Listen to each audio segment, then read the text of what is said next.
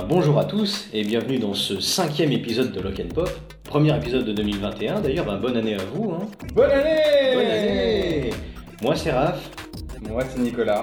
Alors euh, aujourd'hui, épisode dans lequel on va essayer ben, de coller à notre nomenclature habituelle. Alors moi je vais commencer par vous parler d'un film récent, ou du moins sorti euh, cette année ou l'an dernier.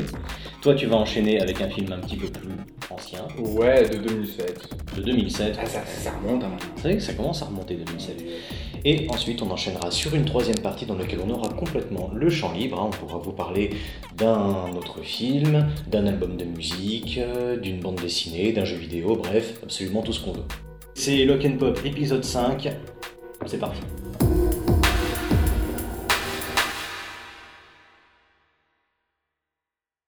Du coup, bah, écoutez, moi, pour cette première partie, donc je me propose de commencer et je vais vous parler d'une véritable tragédie, en fait.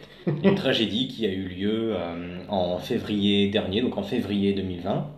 Je vais vous parler d'un film, un espèce d'hybride live-action animation qui s'appelle The Call of the Wild ou L'appel de la forêt et qui est réalisé par Chris Sanders.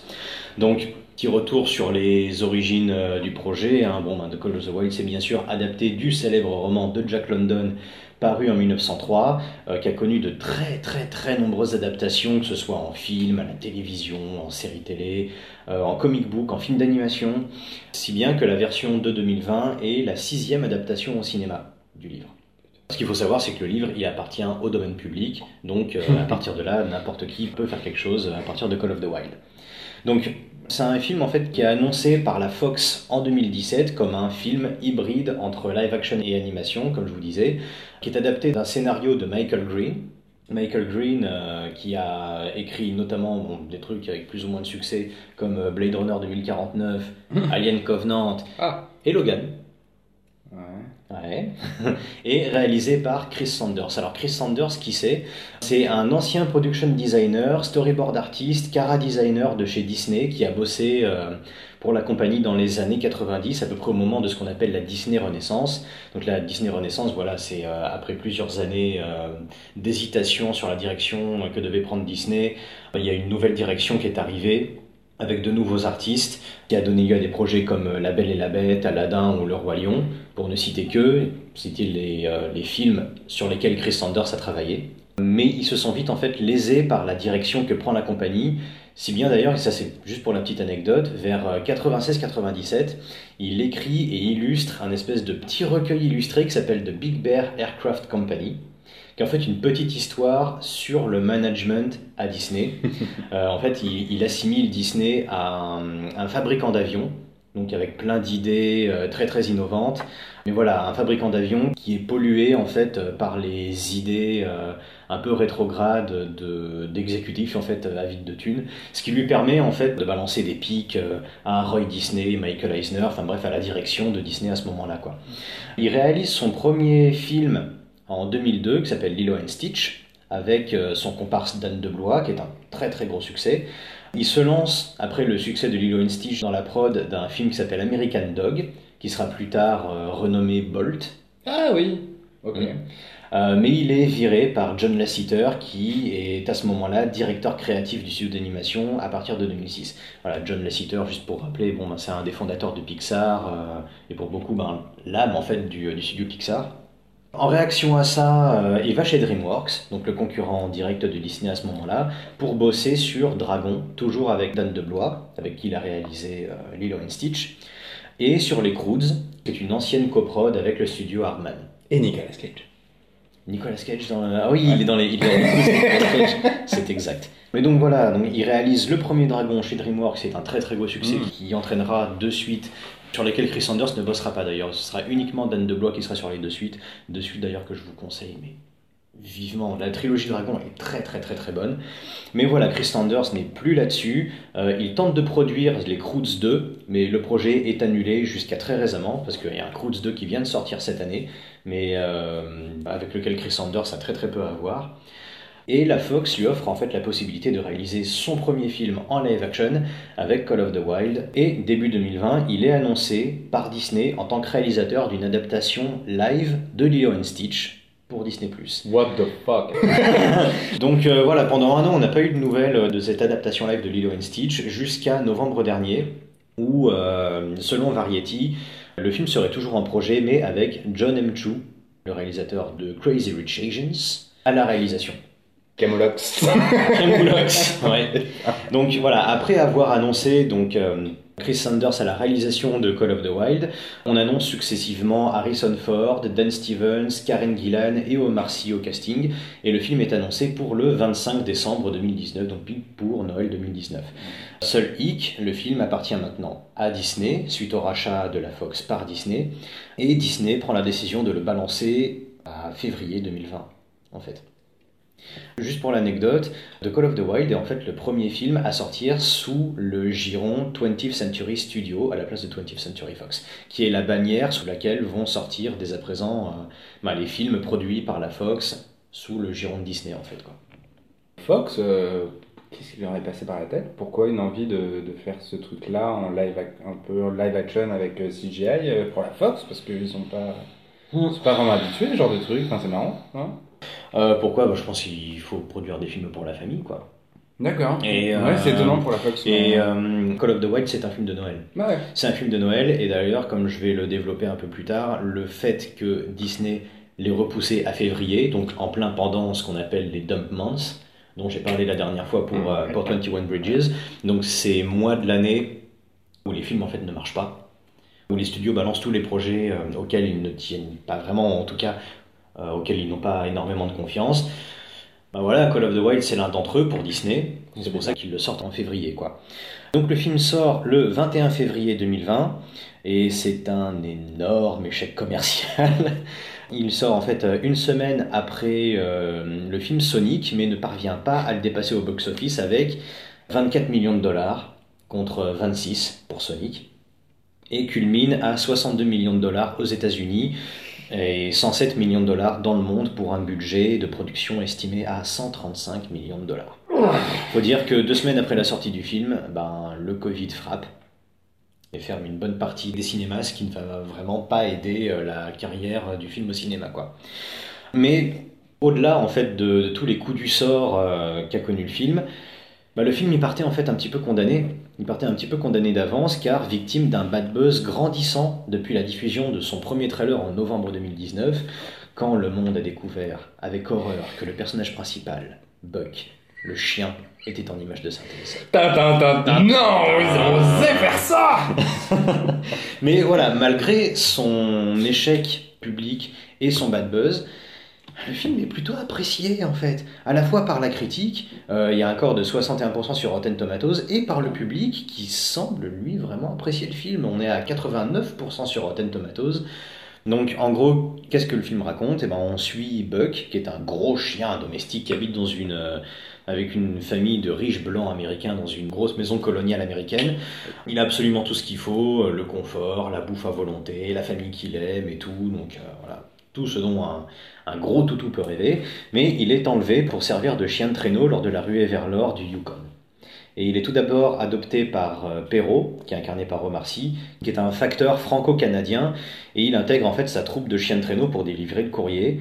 Et il est ensuite adopté par John Thornton, qui est incarné par Harrison Ford, qui est un vieil homme en deuil qui cherche à se reconstruire en fait. Et il va, au contact de ces différents personnages, ben, se reconnecter avec sa nature sauvage et entendre ben, euh, l'appel du wild. Donc le film est tourné à la fois en intérieur et en extérieur, donc en studio et sur place avec euh, des euh, fonds verts ou fonds bleus pour créer des extensions de décor. Donc si on revient en fait à ce qui a vraiment fâché le public sur le chien en, CGI, qu'est-ce qui a motivé en fait la production? C'est quoi l'argument derrière ce parti pris d'avoir un chien en image de synthèse? Pour eux, c'était un- une manière de recentrer le film en fait sur le chien, contrairement aux autres versions de Call of the Wild, aux autres adaptations antérieures de Call of the Wild qui se concentraient davantage bah, sur les personnages humains, quoi. Alors que le chien est vraiment le personnage principal du bouquin. C'est euh, la possibilité d'avoir une cohérence dans le personnage.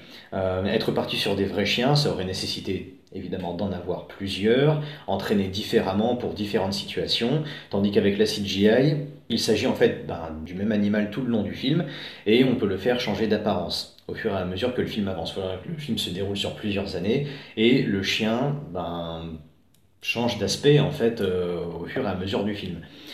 Et il y a aussi cet argument qui consiste à dire qu'un vrai chien paraît toujours un petit peu à côté. Il ne joue pas, il fait seulement ce que le dresseur lui ordonne de faire. Il y a toujours un espèce de petit problème de crédibilité. Ça, c'est toujours les arguments qui sont avancés par le réalisateur et par la production.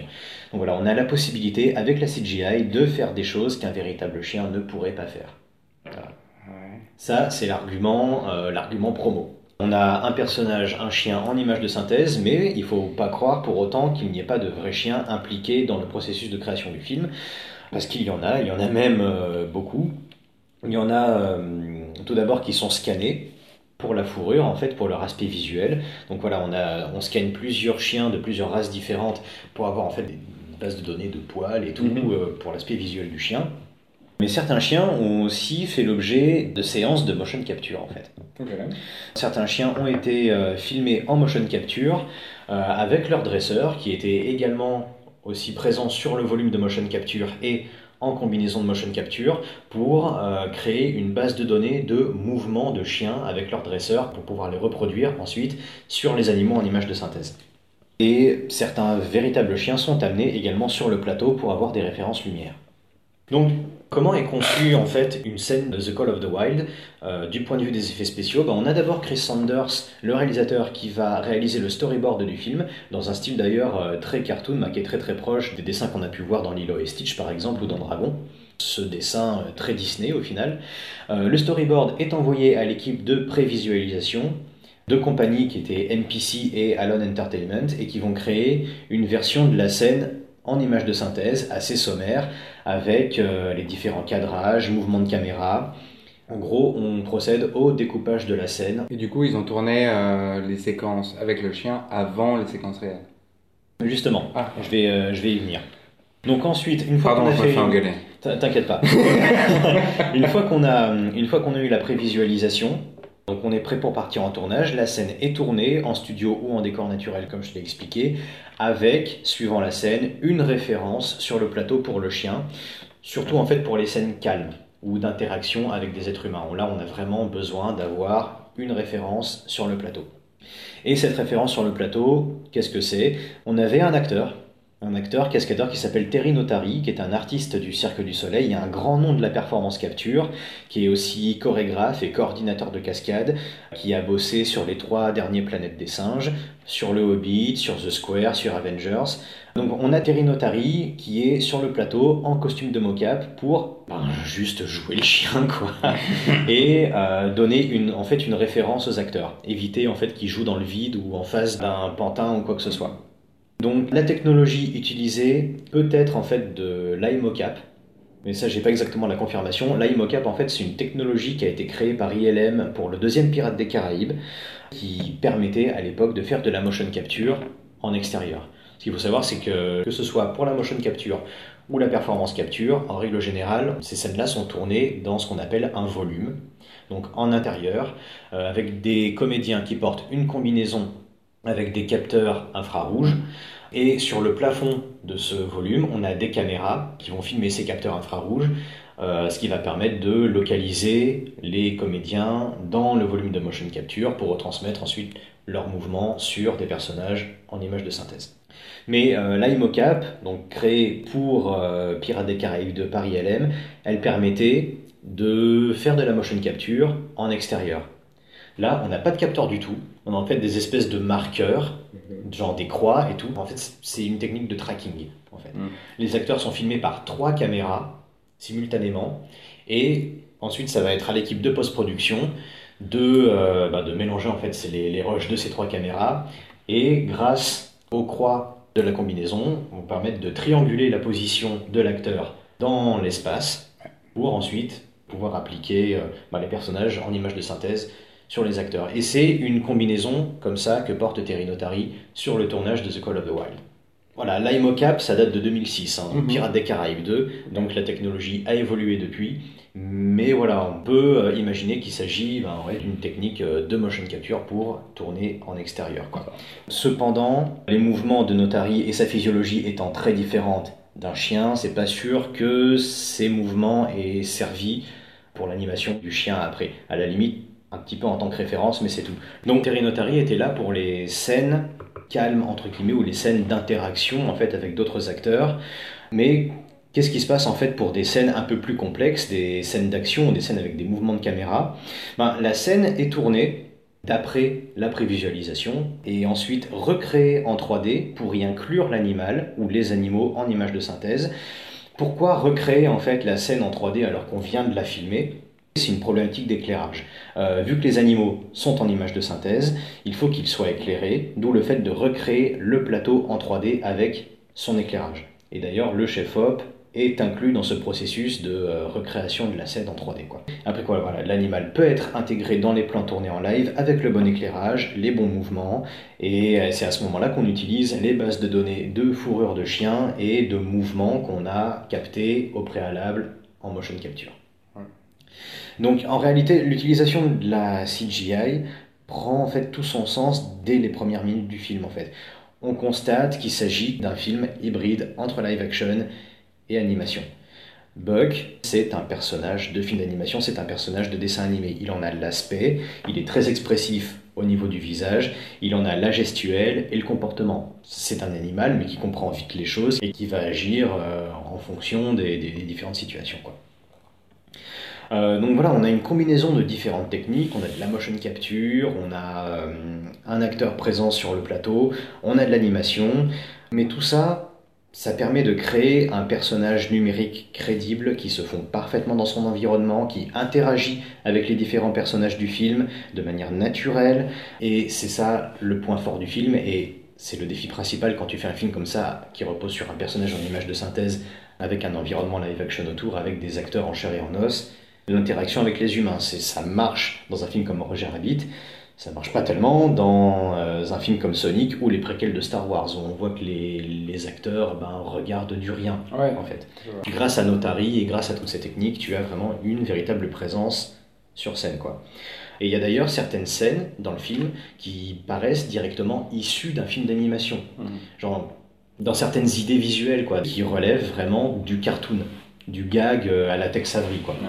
Et euh, tu as notamment le money shot en fait du film, qui a un montage, un espèce de training montage en plan séquence, où tu vois le chien en fait euh, dans ses premiers jours de course de chien de traîneau. Et en fait, on a un cycle jour-nuit, jour-nuit, jour-nuit, avec juste une course filmée sous 360 degrés, enfin sous plein d'angles différents, toujours en plan séquence, où tu vois vraiment la progression du chien dans ses mouvements, qui, qui court avec de plus en plus d'assurance, tu vois. Et là, c'est une idée d'animation en fait. C'est une idée que tu pouvais voir dans un Lilo and Stitch, que tu pouvais encore, voir encore plus dans un dragon par exemple. C'est là où le film prend vraiment, euh, assume pleinement son côté euh, hybride entre live action et animation. C'est euh, typique une représentation de, de films live, véritablement live à la Rocky, à tous les films des Mm. années 90. C'est des codes quoi. Ouais, c'est ça, c'est- des codes, mais qui s'inspirent, euh, où tu vois tout le background en Ouais. fait, d'animation du réalisateur qui va amener ça, qui va amener ce passif. euh, que t'es animation, un truc que tu pourrais jamais refaire sur 360 degrés avec euh, jour-nuit euh, dans un film euh, live? en live action, ben, impossible. bah, tu le fais, tu, tu, tu fais comme ça. Well. Ce, ce- ce genre, ce genre de scène, c'est de l'animation, c'est de l'animation pure dure. Ouais. C'est assez paradoxal de s'apercevoir que c'est la Fox qui a fait ce film avec Chris Sanders, qui est un ancien de chez Disney, Ouais. et qui a été racheté par Disney. L'héritage de l'animation et de Disney il se fait vraiment, euh, vraiment, vraiment ressentir euh, dans le film. Et là, je te parle beaucoup d'animation, mais la partie Ouais. live action, elle est pas non plus en reste parce que tu as un chouette chef-op, tu as Janusz Kaminski à la photographie, ben, oui, qui a énormément bossé avec, avec Steven Spielberg sur quasiment tous ses films, d'ailleurs jusqu'à très récemment, Ah ouais. et qui a été oscarisé pour euh, La liste de Schindler et Il faut sauver le soldat Ryan. Wow, pas mal. Pas mal. Wow, bon Et petit coup, film. T'as t'as vraiment t'as, t'as une très très très chouette photo, une jolie lumière, mais, euh, mais voilà, t'as des mecs qui ont du savoir-faire derrière. Euh, t'as Omar Sy, qui est très chouette, Cool. qui a un petit rôle, mais qui s'en sort euh, vraiment très très bien. Et t'as Harrison Ford qui. Bah, tu sens qu'il aime bien, en fait. Ouais. Genre, ouais, il a vraiment l'air d'avoir quelque chose à foutre. Tu sens, c'est une histoire simple en fait, The Call of the Wild. Voilà, c'est juste un animal euh, et, et un humain. euh, son personnage est très simplement écrit. Il se construit surtout à travers la relation avec cet animal. Et je pense qu'Harrison Ford, il a, il a vu ça et s'est dit, ouais, ok. Ça me parle un petit peu, quoi. Putain, mais pourquoi ça n'a pas marché? Outre Covid. Ben, Parce que Sonic a cartonné, ils sont sortis pratiquement en même temps, donc euh, ouais. pourquoi? Ben, déjà, le bad buzz à cause du chien en image de synthèse. ça, Il y a eu un énorme bad buzz sur Sonic, ma couille. Il y a eu un énorme bad buzz sur. Sonic, absolument. Mais justement, en fait, euh, le, le truc avec Sonic, on va pas parler trop de Sonic parce que c'est de la Et, et voilà, le truc, c'est que euh, bah, quelque part, avec Sonic, le bad buzz, ben, ça a été pour le mieux. Parce qu'ils ont complètement refondu le design du, Ouais, euh, du, du personnage. Et, et en fait, juste, ben, le- c'était du bad buzz, mais c'était du buzz quand même, en fait, tu vois. Ouais, je suis d'accord. Et C'est euh, putain de triste et ça, Ouais. ça, ça n'aurait dû jamais arriver. Bien sûr. Un, truc comme ça, genre un studio qui plie complètement les chines euh, face à Twitter et tout. Face à pour être 14 designer. connards derrière leurs ordinateurs de merde. Ouais, ouais, c'est incroyable. C'est horrible. Mais déjà, voilà, pour Call of the Wild, il y avait ça. Mhm. Et euh, bah, il y avait le fait euh, que le film ait coûté énormément d'argent. Et c'est assez difficile à, à s'imaginer. Genre, pour un film comme ça, un film familial, euh, film de Noël assez classique, 135 millions de dollars. Tu fais. euh, c'est- énorme. Et voilà. Et qu'est-ce qui, justifie ces 135 millions de dollars? Bon, bah, t'as la présence d'Harrison Ford au casting, ça c'est une chose. Ouais. Mais il touche plus 20 millions, donc. mais euh, 135 millions de dollars aussi, c'est la, c'est la promesse d'effets visuels, Ouais. en fait, genre de, films à grand spectacle et à effets spéciaux. Et c'était quoi le premier contact du public avec ces effets spéciaux? C'était ce chien en image de synthèse. Ce que les gens ont complètement rejeté. Ouais. À tort, à mon sens, parce que c'est ce que j'essaie de démontrer dans cette chronique, c'est que euh, bah, cette image de synthèse, elle est complètement justifiée et elle s'inscrit dans une démarche de, de, de faire en fait de l'animation, parce que le, le- le film, c'est- un film d'animation. Si je devais en fait comparer ce film à une autre tentative récente de faire un film avec des créatures en images de synthèse et de les rendre crédibles à l'écran, bah, ce serait avec Disney et son Lion King. Pour resituer un peu le remake euh, du Roi Lion qui est sorti en 2019, on va enfoncer les portes ouvertes euh, de Lion King.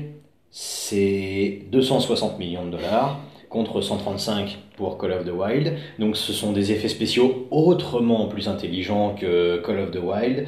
Euh, voilà, on a la passion de John Favreau pour la technologie combinée aux moyens de Disney et au savoir-faire de Rob Legato, qui est le superviseur des VFX euh, de Lion King, qui a été trois fois oscarisé pour Titanic, Hugo Cabret et Jungle Book.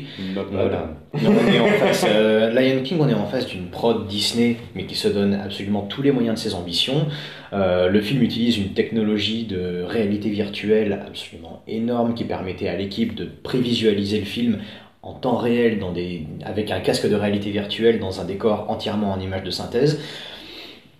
Donc voilà, Lion King, c'est un film qui est visuellement bien plus abouti que Call of the Wild, parce que Call of the Wild, bon voilà, j'ai tenté d'expliquer en quoi l'animal marchait, mais toutes les incrustations ne sont pas forcément hyper heureuses. T'as aussi Mhm. des effets spéciaux qui marchent un, un petit peu moins dans Call of the Wild. C'est pas non plus le film le plus magnifique que vous pourrez voir. Donc voilà, Lion King est techniquement bien plus abouti et bien en avance par rapport au Call of the Wild. Cependant, ce qui fait la force de Call of the Wild, à savoir son personnage principal, est précisément ce qui fait la faiblesse de Lion King, à savoir les lions. Dans Lion King, on a une volonté très poussée, très appuyée de photoréalisme, à un point tel que l'identification à un personnage est rendue extrêmement difficile, et le potentiel visuel du film est complètement étriqué. On a des lions photoréalistes qui n'ont absolument aucune expression de visage, Mhm. ça, c'est un truc voilà, qu'on a beaucoup reproché à Lion King. Et c'est vrai, c'est très très difficile de se projeter dans ces personnages-là. Si en plus tu prends en compte un casting vocal Incroyable absolument, mais absolument incroyable, avec plein de talents, mais tu te demandes s'ils ont été dirigés. Et il y a un truc qui va absolument pas dans ce film, c'est que tu n'arrives pas à faire le lien entre ce que tu entends et ce que tu vois. En fait genre où les voix ne correspondent pas à leur personnage, et ça te prend vraiment un temps juste pour connecter les deux. Ce qui est une question que tu n'es pas censé te poser face à un film d'animation où c'est censé être euh, être naturel. Dans Lion King, ça ne l'est pas. Et comme je te disais, les lions ont déjà tous la même gueule, ils sont Mhm. complètement inexpressifs. Alors au bout d'un moment, tu peux te reposer juste sur l'effet coulé de chauffe, hein, genre euh, avec des, des chants contre chants et tout, et tu arrives quand même à lire un petit semblant d'émotion, mais cette volonté en fait de photoréalisme, elle dessert complètement le film, ce qui est totalement l'inverse de Call of the Wild, qui prend le parti d'avoir un personnage over the top en fait, Plus quoi, je veux dire euh, ouais, plus cartoonesque, mais au moins merde, l'émotion, elle est là quoi. Ouais. Donc voilà, Call of the Wild et Lion King, bien que très différents sur beaucoup d'aspects, sont pourtant bah, quelque part les deux faces d'une même pièce. Ouais, où je t'ai dit, on a de côté un film d'animation qui tente d'émuler un film live, ça c'est Lion King, et de l'autre un film live qui tente d'émuler un film d'animation. Call of the Wild. Voilà, Call of the Wild, il faut le prendre comme il est, c'est-à-dire un film familial, un film de Noël. Mhm. Bon, je sais pas exactement quand sortira ce podcast, les fêtes de Noël seront déjà loin derrière vous, loin derrière nous. Mais voilà, si, euh, si 2021 est euh, autant une année de merde que 2020 et que vous avez un petit peu envie de retrouver euh, un semblant d'esprit de Noël, et ben écoutez, regardez ce film, il va vous faire du bien. Il y a de chouettes personnages. Contrairement à ce que vous avez entendu, ce que vous avez pu entendre, il y a de chouettes effets spéciaux et un personnage qui fonctionne très très bien. Donc voilà, moi je vous le conseille. Il est dispo en DVD, en Blu-ray en France. Si vous avez la chance d'être en Belgique, vous pouvez le trouver également sur Disney+, ce qui n'est pas le cas de la France. Donc voilà, c'est tout pour moi pour The Call of the Wild de Chris Sanders. On passe à la deuxième partie, un film un petit peu plus ancien. C'est à toi, Nicolas. Yeah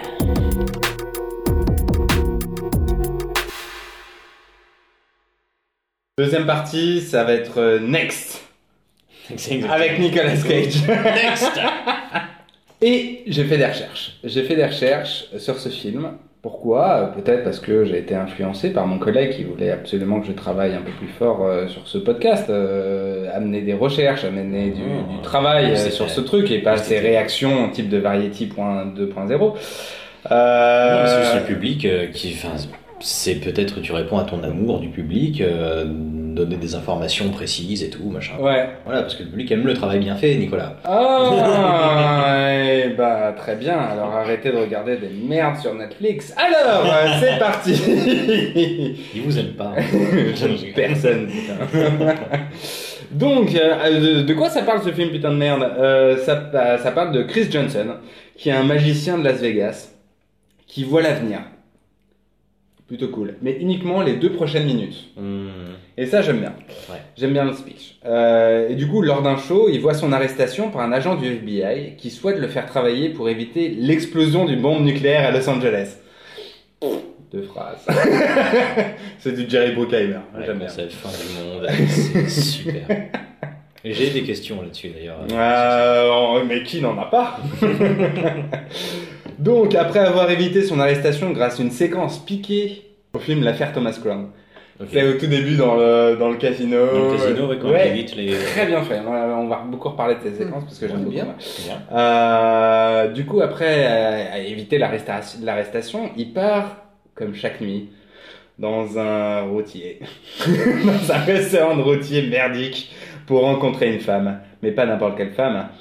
Une femme qu'il a vue dans sa seule projection qui va au-delà des deux minutes. Hmm. Donc, il sait qu'il doit rencontrer une personne à ce, à ce moment-là, mais il ne sait pas quand, parce que c'est au-delà des deux minutes. Ouais.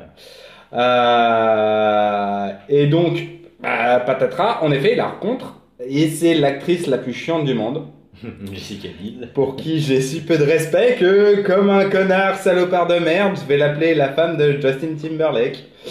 Euh, elle est institutrice, il tombe amoureux euh, de Nicolas Cage, je sais vraiment pas comment, parce qu'elle a 30 ans de moins que lui. Euh, mais bon. Et après euh, 70 minutes de film pendant lequel Nicolas Cage et NSYNC se baladent dans la campagne, comme la dernière pub Erta, nous pouvons enfin avancer dans l'intrigue. Et oui, il y a une putain de bombe qui va exploser, ma gueule. On avait oublié ça. Hein. Et oui, on avait oublié. Et du coup, on nous présente euh, cette euh, charmante euh, grillade de méchants euh, chopés à droite et à, dro- à gauche, euh, comme le dernier film de Lance euh, Wiseman. Euh, donc, c'est euh, côté méchant, on a un mec qui parle français, Ouais. un autre qui parle allemand, un autre anglais et on sait pas du tout On a pour même qui ils deux bossent. parlent- on en a même deux qui parlent français. Oui, parce que c'est un couple. C'est un couple. C'est un couple, euh, oui, oui, mais un français un peu à couper au couteau, quoi. Mm, ouais, il y a peut-être C'est du un- québécois là. C'est je un pas. français canadien, je Ouais, pense. je Ouais, pense. ouais, ça Ouais. doit être ça. Il y a tellement peu de phrases que. euh, Enfin bref. Et, euh, et du coup, on les présente, mais euh, c'est marrant, on sait pas du tout pourquoi ils veulent faire péter une bombe. Euh, mais ils sont là, ils veulent faire péter la bombe, et puis, puis voilà. Parce que Bah, il y, a des- il y a du teasing. Parce qu'on est des Européens, quoi. Ouais, c'est vrai. On n'aime pas les ricains. Mm. Non, allez vous faire enculer. Et, euh, et non, le, le, seul truc qu'on a, c'est euh, une conversation entre, euh, entre les méchants avec un homme, un homme de l'ombre qui parle au téléphone. Et on ne sait pas pourquoi, mais euh, voilà. Qui a envoyé son, euh, son second, son bras droit pour briefer l'équipe de méchants. Exactement, pour tuer Nicolas Cage. Oui, parce qu'ils sont au courant qu'il y a ce mec. Exactement. Pourquoi Comment Nous ne saurons jamais. Ah bah non. Genre, 13 ans plus tard, on ne sait toujours pas, je pense qu'on ne le saura jamais. Mais on s'en bat les couilles. voilà, En voilà. tout cas, le film s'en bat les couilles, mais ça. Euh, et de là, la magnifique euh, Jessica Biel est capturée parce que, bah, euh, et bah parce que Nicolas Cage a décidé de, de, de travailler avec le FBI. Euh, et de là, c'est catastrophique. On se retrouve, euh, on se retrouve dans un enfermé dans une réplique de bateau cargo euh, qui devait être utilisé par la Fédération nationale de paintball euh, la veille du tournage. Et, et voilà, donc Il y a quand même une chouette scène dans ce bateau. Je vais en reparler. Je me doute laquelle scène tu vas en parler. Mais, Ah bah, euh, ouais, et en gros, un, chouette- euh, un chouette plan peut-être. Oui, c'est deux plans, c'est deux, deux cuts. Et on se retrouve dans ce cargo, et puis patatras. Et je vous en dis pas plus parce qu'on va en parler après, mais ça donne euh, surtout la pire fin de film du cinéma. je pense, de l'histoire du cinéma, je crois que c'est la pire film, euh, le- la pire fin de, de Ah film. en bah ouais, c'est quelque chose. euh, Dans, dans leur tête, ils s'attendaient certainement à ce que le public réagisse en mode Oh oui, vous m'avez bien eu. Mais bon. Mais on était plus en train de dire ah, on a regardé une heure trente Ah, pour rien. non, vous êtes foutus de notre gueule. Enfin, C'est ça. c'est- pitoyable. Enfin, bref. Ouais, voilà, voilà. Et euh, je m'arrête là sur le pitch. hein. Euh, le film est clairement raté. Ça fait partie des bouses, des bonnes grosses bouses qui coûtent de l'argent, d'une certaine époque, euh, fin 90, début, euh, début 2000. En fait, c'est l'adaptation d'une nouvelle de Philippe Cadic qui s'appelle L'homme doré. Le scénario a été écrit par Gary Goldman, qui est en fait le scénariste qui a travaillé pour Total Recall de Paul Verhoeven. Euh, il a été aussi travaillé pour euh, l'un des nombreux scénarios de Minority Report, mais il n'a jamais été crédité. Mais il était là en fait, il était dans, il était dans le groupe d'écriture. Euh, en fait, c'est en 2003 où, Gary Goldman rencontre Jason Kournick, qui est créateur et animateur du site officiel de Philippe Cadic. Donc on parle d'un site internet. C'est Gary Goldman qui rencontre ce clip? Exactement, ouais, ouais, ouais. Bah, De toute façon, Gary Goldman, tu dis qu'il a, euh, qu'il a écrit Total Recall, mais Total Recall est aussi adapté de Philippe Cadic. euh, Exactement, c'est pour Minority ça. Report. Et. Minority Report. C'est pour ça, c'est un peu un spécialiste de, de toutes les nouvelles de Philippe Cadic et c'est un grand fan, bien sûr, de Philippe Ok. Cadic. Et donc après une, euh, un rendez-vous, enfin voilà, avec une rencontre avec avec Jason Cornick, le créateur et animateur du site, euh, en fait, on lui propose un truc. On- Gary Goldman a une vraie euh, une vraie patte pour le, le dessin et on lui propose de euh, euh, donc bien sûr, Jason Cornick connaît les ayants droit des- de toutes les nouvelles de Philippe Cadic. Il lui propose un deal. Si tu nous refais le site internet euh, officiel de Philippe Cadic, je peux négocier avec toi pour avoir les droits d'un d'un- d'une nouvelle de Philippe Cadic. Ok. Plutôt bon deal. Franchement, c'est un méga bon deal. Euh, et donc les deux hommes se réunissent, ils discutent un peu. Euh, Gary Goldman sait très bien que les droits euh, des œuvres de Philippe Cadic avec toutes les, les dernières les dernières sorties cinématographiques, adaptations de Philippe Cadic sont hors de prix, tout le monde se bat pour l'avoir. Euh, il décide de, de en fait de mettre la, la mettre la main sur l'adaptation de l'homme doré. Jason Cornick est d'accord, il négocie avec les ayants droit de, de Philippe Cadic. Ils ont les droits de l'homme doré. Mhm. Et génial, ils vont voir Saturn Film. Pourquoi Saturn Film? Pourquoi pas Euh, En fait, Saturn Film, c'est la compagnie de prod de Nicolas Cage. D'accord, ouais. qui, euh, bah, en fait, qui a produit pas mal de ses, les films de Nicolas Cage, en fait. Dès qu'il est Mhm. Nicolas Cage, il le produit par chaîne film. Et ils vont voir en partenaire financier Révolution Studio, euh, et qui là, bon, là, ça va commencer à être, à être la merde. Parce que Révolution Studio, il y a une major derrière quand même. euh, À Révolution Studio, euh, pas vraiment. Derrière Ils sont des distributeurs, mais. Révolution Studio sont assez euh, indépendants. D'accord. Donc il n'y a pas trop de problèmes de gros studios derrière. C'est généralement des mecs qui arrivent à faire des films à moyen budget et de les rentabiliser comme des putes. Ok. Voilà. Euh, donc pour Gary Goldman, moi je me suis procuré euh, avec un peu de, de mal la première version du, du film. Enfin, la première version du, du, du scénar, ce qui, ce qui était vraiment pas mal. Et du coup, euh, j'ai pas du tout lu euh, L'homme doré, malheureusement, j'ai pas eu le temps.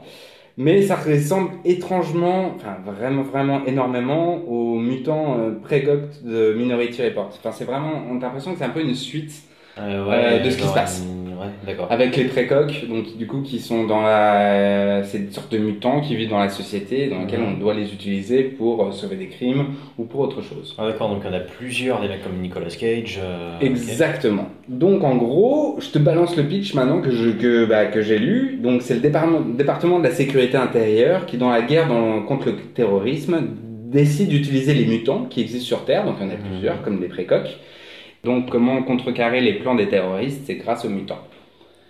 Voilà, donc ils les capturent, ils les mettent dans leur, euh, dans leur, euh, dans leur bureau et essaient de tout faire pour éviter les, les attaques terroristes. Hmm. Euh, et dans le scénario de base, on pouvait trouver des scènes comme Nicolas Cage boulonnait une chaise le- jusqu'à le, le restant de sa vie, euh, tout simplement pour euh, élucider les affaires de contre-terrorisme. Ce qui est une scène du film. Euh, Il y a vraiment alors, une scène. enfin, Voilà, sauf que le scénar allait vraiment beaucoup plus loin. Ouais, il, y a, bien il y a genre un militaire qui disait Oh, bah, pour éviter qu'il s'échappe, on peut lui couper les jambes et les bras. Ah ouais, d'accord. Voilà, pour vraiment l'utiliser en termes de machine et euh, uniquement dans son savoir-faire. J'ai entendu Nicolas Cage, on dit il faut, lui couper les cheveux. Alors, on lui coupe les, les jambes et les bras Et après, il y a eu toute l'intrigue secondaire, donc romantique, avec le personnage de Liz Cooper joué par euh, Jessica Biel, euh, qui en fait, dans, dans l'écriture de base, était destiné à être l'amour de la vie de Chris, parce que en fait, tous les mutants qui ont ce don, Mhm. Ils ne peuvent se procréer uniquement entre eux en fait. C'est que si Nicolas Cage euh, veut avoir un enfant avec une, euh, une non mutante, il ne pourrait pas y, il ne pourrait pas y arriver. Donc en gros, soit- voilà, c'est une vraie histoire d'amour entre deux mutants. euh, du coup, hyper intéressant comme. euh, Et ils sont, ils sont vraiment appelés sous le terme mutant. exactement mutants. vache. Ouais. C'est pour ça que c'est passionnant en fait. Mhm. Et du coup, après, au fur et à mesure du pitch, ils expliquent que Lise est enceinte et euh, tout euh, l'organisme de, contre-terrorisme décide de tuer Lise pour bien montrer à Nicolas Cage qu'il peut extrêmement le contrôler et qu'il veut absolument couper tous les ponts avec sa réalité pour uniquement qu'il se concentre uniquement sur le contre-terrorisme. Et de là, en représailles, il démolit le siège à Las Vegas à coups de Ah barils d'agents explosifs, euh, le C4. Et, euh, et lui, et Nicolas Cage et Jessica Biel sont les seuls survivants. Je veux voir ce film. Moi aussi, Euh, vraiment, j'étais hypé quand j'ai lu le pitch, j'ai adoré. Euh, Pourtant, j'ai- et pourtant, j'ai, j'ai- bon, enfin, perso, j'ai pas, j'ai pas détesté Next. Je m'attendais à bien Mhm. pire que ce que j'ai eu. C'est ce que c'est pas un bon film. Mais putain, non, c'est sûr. On te propose ça, mais tu dis, waouh! Bah, histoire de mutants, histoire de. Enfin, vraiment, il y a un vrai jeu sur euh, l'utilisation des du talent de quelqu'un euh, pour le contre-dress. Enfin, c'est- c'était vraiment passionnant. Euh, bon, tout ça euh, ne se passe pas dans le film. Vraiment, non. Donc, euh, mais maintenant, maintenant que tu le dis, il y a des réminiscences, euh, moi, je veux dire, dans le rôle, dans le film du FBI, donc, euh, qui est en gros incarné dans ce personnage de Julianne Moore, Ouais, qui, est, qui est euh, problématique, mais qui est qui est- qui est problématique justement parce que on sait pas vraiment où le film va avec ce personnage. Est-ce que c'est une méchante? Est-ce qu'elle est C'est une Est-ce que C'est caricature. une méchante, est-ce que c'est une gentille On sait pas trop et le film ne sait pas vraiment choisir avec ça. Non, Enfin, je, je te laisse. euh, Non mais non mais t'as tout à fait raison. C'est euh, mais c'est l'entre-deux de tout quoi. J'ai l'impression que enfin quand tu regardes le film, c'est un melting pot de d'idées, hum, mais jamais prononcé, jamais poussé les potards à part dans le jeu de Christian de Julianne Moore parce qu'on ne sait pas quoi faire en fait. Il est obligé de jouer la badass euh, euh, Michel Rodriguez-like quoi. Enfin, Du coup, ils en font une espèce de, euh, de membre du FBI qui est la seule à croire à ce truc, Mhm. ce qui lui donne un peu, bon voilà, quoi, genre, euh, oui, on a, on sait qu'il y a une bombe qui va exploser, on sait pas quand. Ouais, moi j'ai une solution, mais je suis la seule à, y penser et toute, euh, et toute sa hiérarchie est là. Vous êtes complètement folle et tout, n'importe quoi. On n'a pas le temps pour vos idioties. tout à fait. Donc ça lui donne un petit, un petit background, mais euh, genre la scène d'après, putain, elle est hyper cruelle. Enfin bref. Mais la problématique dans ces séquences-là, c'est que on ne sait pas pourquoi elle y croit, on ne sait pas comment, on ne sait pas comment elle a su qu'il était comme ça. Bah, C'est plein de choses comme ça. C'est- Enfin, c'est ça, C'est des déductions, quoi. C'est des, Ouais. des trucs où tu dis, ok, donc j'imagine que tu sais parce que tu as probablement tourné, enfin, t'es à Las Vegas et t'as as trouvé quelques petits éléments. Ah ouais, ça- tout, tout part en fait de cette scène euh, où il parvient, genre bah, vu que le mec sait voir deux minutes à l'avance, Mhm. il joue au poker à la il vit à à Las fait. Vegas, il joue au poker à Las Vegas, euh, et du coup ce qui, enfin ça lui permet de, de vivre en fait les parties de poker parce qu'il voit tous les coups de ses adversaires de deux minutes à l'avance, mais il fait exprès de perdre certaines parties pour que- pas que ce soit trop flag. Exactement. Mais elle euh, l'a remarqué et est persuadée qu'il a, qu'il a un pouvoir. euh, et voilà, et c'est ce qui va l'amener à euh, se pencher sur ce gars, parce qu'il pourrait peut-être être la clé pour anticiper cette attaque terroriste. Et c'est extrêmement mal amené parce que elle sait déjà qu'il est comme ça Hmm. pendant qu'il le fait. Donc du coup, ça veut dire qu'il s'est grillé des jours ou des mois avant.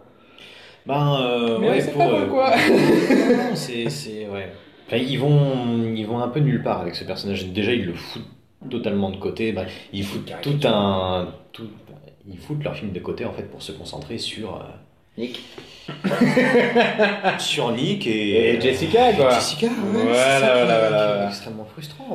Bon. Ouais, donc c'est Révolution Studio. euh, on a parlé rapidement juste avant. euh, Qu'est-ce qu'ils ont fait? Ils ont fait, ils ont fait euh, The One avec Jet Li, Ok. Hollywood Homicide avec euh, Harrison Ford, euh, ton petit chéri, et Josh Hartnett. D'accord. Je, je ne connais pas ce film. Ah, c'est bien. Non, enfin c'est bien. C'est bien que tu ne le connaisses pas. Ouais, c'est bien que je le connaisse pas. Euh, ils ont produit Hellboy et John Rambo. Euh, mais le soleil brille aussi sur le cul des chiens. Donc du coup, le rôle de Cage dans le processus euh, de, de création de, du personnage est assez flou. Mm.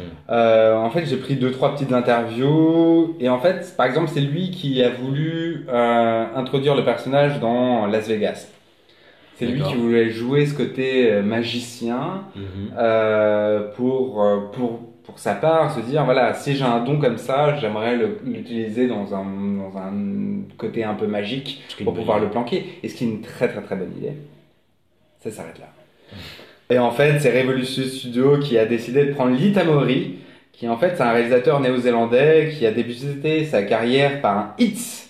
C'est l'âme des guerriers en 94, en 84 pour les Français. Euh, grand succès critique. 94. 94, pardon. Euh, grand succès critique, mais qui a jamais vraiment réussi à trouver euh, un second souffle à sa hype. Mm. Euh, parce qu'après, il a fait Meurt un autre jour, Ouais. euh, Triple X2 et Next. Next. ouais, ouais, ouais. Donc, bon, bah, pas une belle année, enfin, pas un, un super bon réalisateur. Après, moi, j'ai vu un film qu'il a fait euh, récemment, c'est Devil's Double. Ouais, alors j'allais te demander si j'allais te demander s'il a fait quelque chose euh, récemment. Ouais, ouais, ouais. En fait, c'est sur l'histoire vraie du sosie de Saddam Hussein. Ok. Et euh, c'est pas si mal, c'est avec euh, l'acteur qui joue le papa Ah de oui, Tony euh, Stark. Exactement. Oui, j'ai vu ça. D'accord. Ouais. Qui- Euh, Il paraît que c'est pas mal. C'est pas si mal. C'est pas si mal en plus. C'est teinté un peu d'histoire vraie, un peu étiré à la Mm. couille, mais, euh, mais c'est pas si mal que ça. Bon, euh, côté box-office. Bah, le, le film a rapporté euh, 76 millions de dollars pour un budget de 50 millions. Non, là, un je te, gros- parle, euh, je te parle mondial, hein. c'est 76 millions. ouais. Ouais, ouais, ouais, donc Ouais, étiré en mode euh, DVD, de- quoi. C'est 2007 aussi parce que. Ouais. euh, En fait, c'est le début de fin de carrière de Nicolas Cage. Ouais. en termes de gros film. Hmm. Parce que c'était considéré à, voilà, à 50 millions de dollars comme un gros film, quoi. Euh, il a été habitué à beaucoup plus avec des, euh, Jerry Bruckheimer, bien entendu. Mais 50 millions de dollars, ça reste un bon gros film. Et clairement, bah putain, c'est dommage parce qu'il y a du potentiel. Mais euh, voilà, sur le papier, tout le monde n'est pas euh, Verhoeven ou Spielberg. Le problème, c'est que Ri, en fait, il teste jamais rien. Que ce soit dans la mise en scène ou. c'est- juste mou, en fait. C'est sans relief, sans idée. Il y a de l'argent, mais ça ressemble à un putain de téléfilm, quoi. Voire à une série télé. Et en fait, c'est pas si grave que ça. Parce que moi, ce, ce, ce pitch-là, je veux le voir en série télé, en fait. Ça marcherait bien. Euh, enfin, moi, je vois un truc, euh, genre une personne voit l'avenir, aidée par le FBI pour régler des affaires. Genre, c'est du NBA, enfin du NBC ou du CBS, quoi, direct. Et dans, la- dans le même genre, c'est genre. euh, ça, c'est pour les plus vieux, genre, c'est Demain la Une. Je sais pas, c'est une série que tu connais. Euh, c'est avec euh, Kyle Chandler, c'est un de ses premiers rôles euh, assez connus en série. J'aime en fait- Kyle Chandler en plus. Mais que- il est très cool. Et regarde cette série parce qu'en fait, c'est un peu le même style, mais différemment. C'est un mec lambda, genre The Man Behind Door, qui reçoit le journal du lendemain tous les jours. D'accord, ouais. Et en fait, il essaye d'aider les gens pour éviter, je sais pas, suicide, explosion, etc. Et il y a un petit twist sympa dans cette série, c'est que dès qu'il essaie de dis- distordre le, la chance pour lui, genre, euh, bah, le premier truc que tu fais, c'est que tu vois le loto, quoi. Les résultats du loto, il essaye et en fait, ça se retourne contre lui. C'est une super série. Mais vraiment, ça, je le conseille, c'est une super série. Et en fait, Next, c'était fait pour une série, en fait, pour moi, pas pour un film. Ouais, Du moins, pas pour ce qu'il euh, est actuellement, quoi. Un truc à la Castle ou NCIS, enfin avec des enquêtes Un comme ça, sauf que t'as un élément. euh, un truc un peu ouais, euh, Ouais. blabla mutant quoi. Euh, là dans le Next rien fonctionne. C'est euh, la narration elle est lourde et presque euh, ouais mélancolique, désabusée. Je sais pas si t'es d'accord avec moi mais Nick Cage il est euh, au fin fond du trou quoi. Il Ouais, est au fin Mais fond. ça, mais, mais moi, moi j'aime bien ça par contre.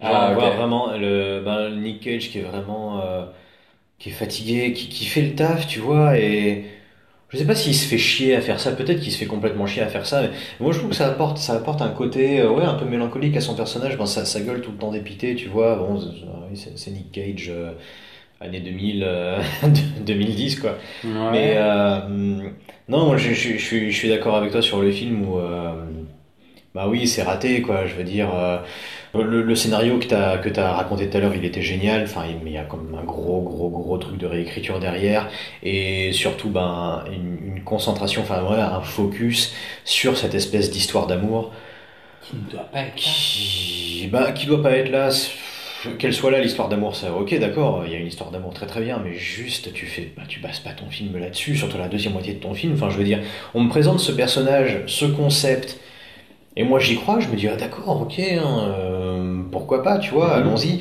Et là, tout d'un coup, en, en milieu de film, ou même au bout d'un tiers de film, eh ben, on part sur, euh, sur une amourette. Ok, très bien, je veux bien qu'il ait, qu'il ait une histoire d'amour, le truc, sauf qu'on va rester absolument tout le film là-dessus. Et plutôt que de se, de se concentrer sur les véritables enjeux du film et sur son concept, eh ben, on se concentre sur. On a quasiment une heure de Nicolas Cage qui vit sa vie avec Jessica Biel et, euh, Et moi ça me dérange pas en fait. et, et Julianne Moore qui lui court après, qui Ouais. arrive euh, après la fête en mode Oh, je l'ai encore, euh, je l'ai encore perdu. Bah oui, tu sais même que dans toutes les deux minutes il le sait, donc arrête, t'es couillon. Bah, ouais, c'est ça. Et pourtant, enfin, moi, bon, euh, et c'est là que tu vois qu'avec ce pauvre personnage de Julianne Moore, ils savent pas où ils vont. c'est- Genre, au bout d'un moment, on, on me présente cette meuf du FBI, ben ouais, genre, euh, elle défend son bout de gras et tout face à sa hiérarchie. Moi, j'ai envie de la suivre et tout. Sauf qu'elle est vraiment, mais c'est, euh, Ken Watanabe dans, euh, dans le dernier Godzilla. C'est, elle arrive une fois que l'action est faite et Oh. ah, bah, elle constate et bon, bah, j'ai encore loupé le truc. Ah, bah, Bon, dommage. voilà. Et non, c'est- vraiment, vraiment con. Le film, il se perd en fait. Et ça, le, le côté histoire d'amour, euh, je vois bien le, le studio qui est arrivé avec ses grands sabots et qui a dit non, non, non, non, mais là, il faut l'histoire d'amour, il faut le- la, la, la, la belle meuf, Jessica Biel et tout. Voilà. Et, et rentrer ça au chausse-pied. Truc, c'est Moi je sais pas. Là, le, le film, il raconte plus grand chose à ce moment-là, quoi. Bah, c'est que t'as un non-choix encore, ça marcherait. Mais ça marche pas. Non, mais ça peut tout à fait marcher. Tu peux faire une, une, une, mais même une comédie à ce que veulent les hommes, à ce que pensent les hommes avec de Mel Gibson, avec un mec Ce qui que sait- veulent les femmes. Ce Oui, veulent les femmes. ce que pensent les, ce que pensent les femmes, Ce je que pense. pensent les femmes. ouais, ouais. Euh, avec Mel Gibson euh, et Helen Hunt.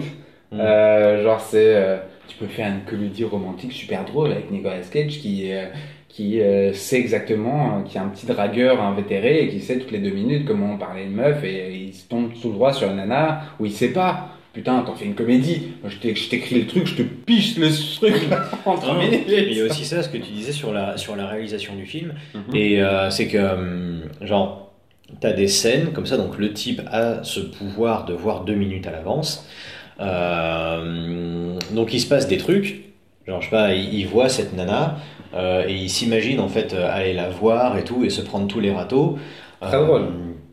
C'est Ouais, drôle, ça ça, marche, marche. ça marche plutôt bien, C'est dans en- con- fait, c'est dans le concept du film. T'as plusieurs scènes où il se passe un truc et donc en fait bah, tu vois ce qui se passe, t'as l'impression que c'est en train de se passer en live, mais en fait non. T'es dans la tête de Nicolas Cage, du coup, on rembobine, et bah, rembobines. Nicolas Cage est toujours à son point de départ, et là on part sur un autre truc, et Mhm. zzz, on, on rembobine encore parce que ça n'a pas marché, jusqu'à ce qu'il trouve la solution, le, le bon angle où attaquer cette situation, et là le film, le film continue. Il le fait à Las Vegas, il le fait quand il s'agit d'aborder Jessica Biel, Biel. genre il le fait plusieurs fois, et justement au bout de deux fois, cette astuce de Réa, Bah, tu l'as compris. C'est chiant, ouais. C'est chiant. chose, et au, ouais. bout de, au bout de la cinquième fois, tu te dis, mais s'il vous plaît, trouvez autre chose, quoi. Parce que, Mhm. genre, euh, ouais, il se passe un truc, eh, ah, finalement, ça s'est pas passé. Oh, Ouais. Oui, c'est bon, film, ça fait cinq fois que tu me fais. S'il te plaît. Et il tente, genre, faut, faut, faut pas lui, lui enlever. Il tente une ou deux autres idées un peu cool, mais c'est une ou deux fois. C'est l'idée cool de euh, tu filmes ton plan euh, fixe, tu laisses ta caméra tourner, tu, tu te mets euh, d'une autre manière. euh, Enfin, c'est un truc qui existe depuis la nuit des temps, quoi. Mais non, moi, je, je trouve que c'est c'est plutôt une bonne idée, mais juste au bout d'un moment, merde, euh, ouais, trouve autre chose, quoi. Ouais. Enfin, bref. Et en fait, c'est dans le cœur même de un l'écriture et du talent du réalisateur. Euh, je te parle d'une scène. Euh, du coup, ils sont au fin fond, ils sont avec Jessica Biel après euh, la séquence Erta où ils, ils draguent. Ils sont au fin fond d'un d'un hôtel en haut d'une colline. T'as le côté 1, les terroristes qui veulent le tuer, on sait pas comment ils savent euh, qu'ils savent qu'ils sont là. Ouais, alors les méchants. Ça, je ne sais pas du tout, du tout. Et t'as le FBI pour l'arrêter. Ça, pourquoi pas Écoute, voilà, voilà. Mm. Et là, il sait du coup que les terroristes sont là, et les FBI aussi, et tente de les échapper. Déjà, t'es au fin fond du Vermont. Je sais pas pourquoi. Euh, T'étais à Las Vegas avant. hein. Mmh. Voilà. Et euh, Nicolas Cage évite les balles, évite les. essaie de créer des accidents avec une remorque euh, blindée de tuyaux qui tombe dans la, dans la falaise qu'il poursuit pour tuer ses assaillants. On parle des effets spéciaux un petit peu, c'est horrible. C'est catastrophique, c'est pas beau, Putain. mais Oh surtout, pourquoi le faire au fin fond du Vermont Putain. T'es t'es dans un film compl- pas- compliqué à suivre, mais où l'incrédulité est euh, un peu compliquée parce que la réelle est pas vraiment la même. Euh, il y a- T'as plein de dissonances très compliquées. Putain, mais moi, je- en fait, moi dans ma tête, j'avais juste un esprit trop cool où genre, je veux une course poursuite sur l'autoroute de Las Vegas où euh, lui est à pied et connaît le trajectoire des bagnoles et se fait Ah, courser. bah, ouais, Tu c'est vois, ça. putain, mais moi je veux juste des idées de réel cool dans un élément simple, pas me Mm. retrouver au fin fond du Vermont à se battre avec des vaches, quoi. Parce qu'on va être con, quoi. Ouais, il explique ça parce qu'elle, elle s'occupe pas d'une d'une d'une Cherokee, réserve de, oui. réserve de Cherokee ou un On s'en bat le les couilles, tu peux faire ça avec les petits enfants, euh, petits enfants asiates à Las Vegas. Ouais, non, je, je sais pas pourquoi ils ont délocalisé comme ça Ouais. l'histoire euh, autre part. Euh. Ça fait road trip bizarre, mal foutu. Et moi, tu vois du pays, c'est bien. mais c'est même pas un road trip, c'est juste euh, Nicolas Cage qui a 60 ans, qui un une gamine de 20 résidence ans. euh, Mais-. Ah, je t'emmène, je t'emmène, quoi. C'est très bizarre. Et rien que ça, c'est genre, c'est, c'est du gâchis. Tout ce film, c'est des, un peu de gâchis, quoi. C'est du gâchis de, de talent. Parce que Nicolas Cage reste un grand talentueux. Hum. C'est un gâchis d'une nouvelle de euh, Philippe Cadic, putain, quand même. euh, fait chier, quoi. Euh, il en a écrit des tonnes, mais euh, ça vaut le coup d'utiliser ce genre de, d'idées pour d'autres choses un peu plus, un peu plus sympas. Euh, voilà, voilà. Bon, bah, c'est tout pour moi pour, pour Next. Ok, ben on peut passer à la troisième partie. Du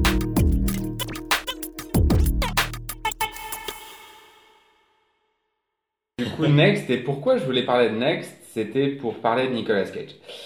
Euh, je voulais comprendre pourquoi un acteur ayant reçu un putain d'Oscar pour Living Las Vegas et nominé deux fois euh, se retrouve dans cette situation-là. En fait, moi, je, enfin, ouais, je suis un mec des années 80, quoi. J'ai connu Nick Cage du temps euh, de Sailor et Lula, Arizona Junior, The Rock, Volteface Hmm. et plein d'autres films. Et vraiment, j'ai essayé de chercher, je me suis un peu, tu vois, plongé dans les problèmes financiers. Je sais qu'on a eu beaucoup de conversations, en- notamment actuellement pour Johnny Depp avec ses problèmes financiers, euh, ses problèmes autres que financiers, bien sûr. Truc financier. Euh, bien sûr. Euh, par exemple, ouais, voilà, Nick Cage, euh, en, 2010, en 2009, il a dû éponger des dettes euh, qui représentaient à l'époque 14 millions de dollars. C'est grave beaucoup. Hum, donc je comprends pourquoi il a signé deux trois rôles un peu pourraves comme euh, comme Ghost Rider, comme Next et d'autres. Mais tu vois toute sa filmographie après, tu comprends pas. Euh, j'ai regardé des tonnes d'articles. Le mec est euh, un, obsessif compulsif, tu vois. Il a des dépenses de malade. Il a, il a, il a des maisons où genre il a acheté la maison la plus hantée du monde qui se trouve à, la Nouvelle-Orléans. tu vois. Par exemple. Voilà, voilà. Il a acheté une pieuvre à un demi-million de dollars.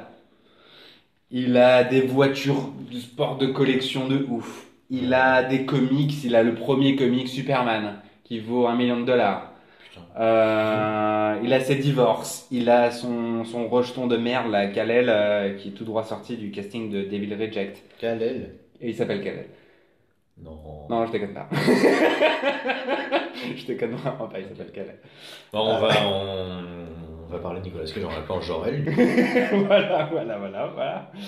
Et euh, tu sais même qu'il a surenchéri dans une vente privée de Macy's euh, contre Tom Cruise euh, pour acheter un squelette de Tyrannosaurus Rex qu'il a Ah, acquis à vu 2 ça. millions de dollars. Et donc tu vois Tom Cruise et Nicolas Cage qui se battent pour acheter un squelette de Tyrannosaurus Rex. Tu vois un peu les personnages. quoi. Oui, ouais, non, mais d'accord, ok. si on C'est le summum d'Hollywood, c'est du, c'est du mec comme ça, des Mm. années 90, années 2000, euh, qui sont pleins d'études. Et je pense que contrairement à Johnny Depp, qui a mon humble avis de, de spectateur, euh, je pense que Johnny Depp lui a arrêté des mé- le métier depuis bien longtemps. Je pense que lui, en fait, Nicolas Cage, c'est un mec qui aime tester, qui aime faire des choses. Euh, dans, dans un article de The Guardian, il le dit If I don't have a job to do, I can be very self-destructive. Donc le mec, Ah. c'est un malade, quoi. C'est ça Voilà. l'idée que j'ai lui euh, et ça c'est en écoutant une critique, je crois que bon, c'est- pour rendre à César ce qui leur appartient, mais en écoutant une critique de, du podcast Nos Ciné sur un des derniers films de Nicolas Cage qui est un petit peu fait parler de lui, qui s'appelait Mandy, Mhm. qui est réalisé Ouais. par euh, Panos Cosmatos, fils de George P. Cosmatos. Ouais.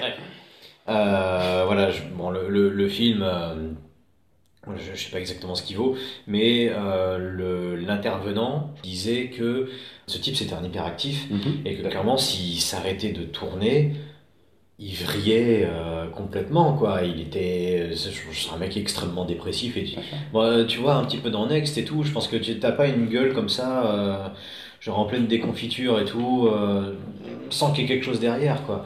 Moi, je pense qu'il joue, là. Il joue, il croit à son personnage.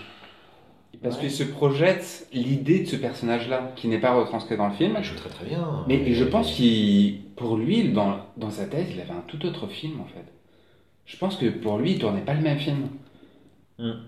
Euh, mais je vois ce que, ce que veut dire les gars de nos ciné. Et, euh, et je les crois vraiment sur parole. Et je crois que Cage, tu vois, il aime se challenger, tester quoi, et bosser. Et en fait, quand tu vois un peu dans toute sa filmo, dans tous les gens avec qui il s'entoure, en fait, il, il prend que des personnes de confiance. Et je dis pas de talent, mais de confiance. Ah ouais. Euh, il travaille avec ses amis du temps de sa superbe. Genre, il travaille avec Oliver Stone, Joel Schumacher, Schumacher, Schumacher ou Schumacher, Le feu. euh, Schumacher. Simon West, Paul Schrader, John Woo. Euh, il a joué dans John, avec John Woo dans, euh, dans Volteface, mais Ouais, aussi déjà. fait Captain, euh, Captain de merde, là, Captain Philippe, non pas Captain Non, pas Philippe, Captain. Euh, Captain, euh, je sais plus quoi, une merde avec, euh, avec Penelope Cruz. Euh, Simon West, il a, il a joué. Enfin voilà, tu vois, c'est des Mhm. mecs des années 90 qui connaissaient et avec qui il, il, il appréciait de travailler. Il veut simplement retourner avec. Bah, oui, mais ça, ça, à la limite, euh, je veux dire, c'est entrecoupé de plein de directs tout VOD euh, à, à la Bruce Willis, euh, j'ai envie de dire, non? Mais je suis d'accord avec toi. Mais je veux dire, tout ce qui est direct ou DVD et tout ce qui est film, pour un acteur de cette trempe-là, c'est compliqué à, dé- à être défini. Je te reprends juste un- une interview que j'ai prise de Al Pacino, où il racontait que, euh, que quand il accepte un rôle, il se fiche totalement du réal, euh, ou du côté merdique du scénario ou du casting. Tout simplement parce que pour lui, Al Pacino, il peut transformer un film mauvais en un film bon. Hmm. Il y a ce côté égo, Ce qui je pense marche. ça de Nicolas Cage. Mais tout est relatif parce que c'est facile en fait de notre perspective de dire qu'est-ce qui est un mauvais film ou qu'est-ce qui est un bon film après être tourné. Ouais, non, mais c'est clair. Tu vois, c'est ce côté-là. Euh, bon, clairement pour Al Pacino, euh, bon, ça l'a pas servi quoi. Mais quand tu vois cette, euh, quand t'es un acteur et tu vois la pression du box-office où tu vois ce qui marche et ce qui marche pas, putain. Tu vois que Adam Sandler il fait 275 millions de dollars au box-office pour euh, Jack and Jill. Et bah ouais mais tu vois c'est c'est, chaud quoi. Adam Sandler, je pense que ce mec, il a un public qui le suit. Et, euh, Mais ça reste 275 millions. que c'est- c'est- Bah, voilà. je suis d'accord. Et, euh, et ouais, encore une fois, ouais, c'est, c'est facile d'être derrière son écran et de se dire, euh, à la fin, à la finalité du film, ok, c'est de la merde. Ok. Mais dans le stade embryonnaire d'un, d'un projet, tu te dis, ok, d'accord, et je suis une putain de star, quoi.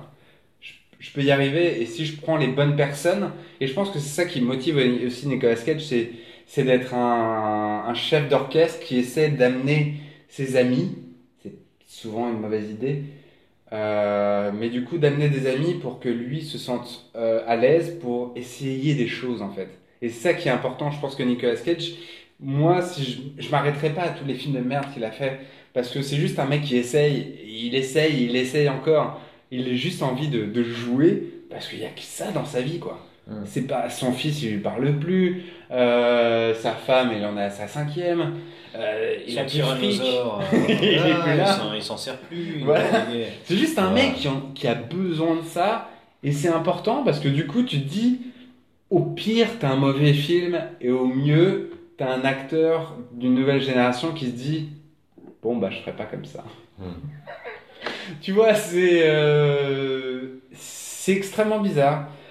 Bah, t'as aussi, enfin, je veux dire, voilà, ce ce qui pourrait le différencier, parce que bon, quand tu vois des acteurs de sa génération qui Mhm. maintenant ne font, je suis désolé, mais plus que des films euh, direct ou vidéo, qui en font déjà trois par an, parce que Nicolas Cage, enfin, je veux dire, il en, Bien pense qu'il en fait énormément.